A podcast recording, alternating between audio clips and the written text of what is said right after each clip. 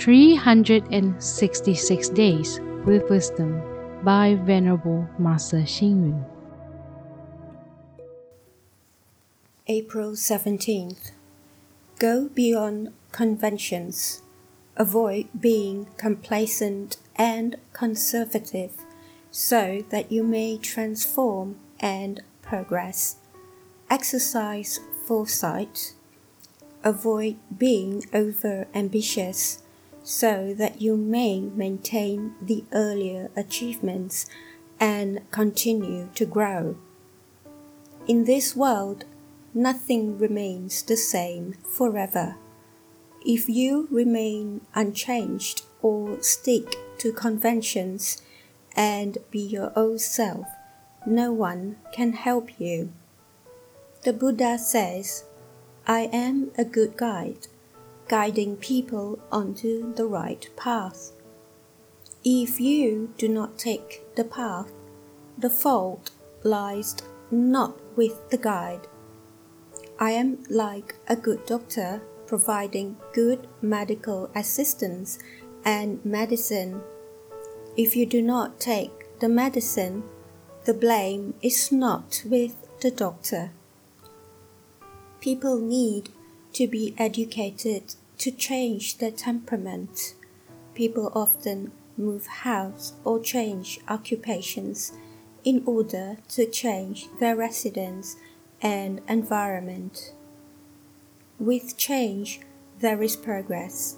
Similarly, children begin their education by first going to kindergarten, then becoming primary school kids.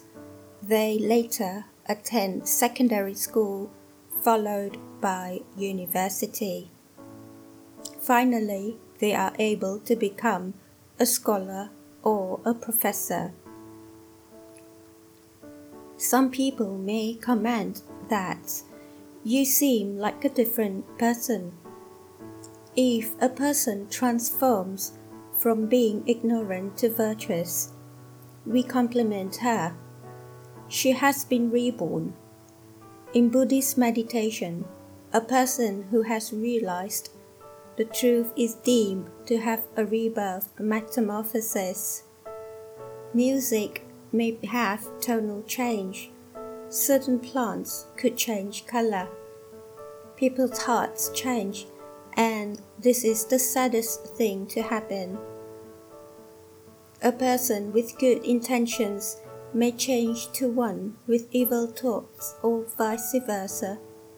Greed, anger, and ignorance could be changed to moral virtues and wisdom.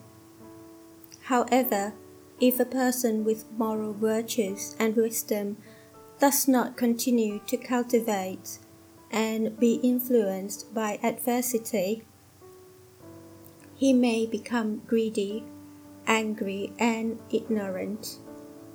Therefore, once there is a change, the subsequent situation will not be the same.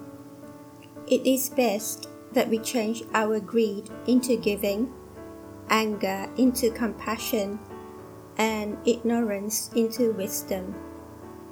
Once our thoughts are changed, our temperament and disposition will similarly be transformed and become a wise person. What is so difficult? Read, reflect, and act. Change your disposition change your environment, with changes, there will be progress. Please tune in, same time tomorrow as we meet on air.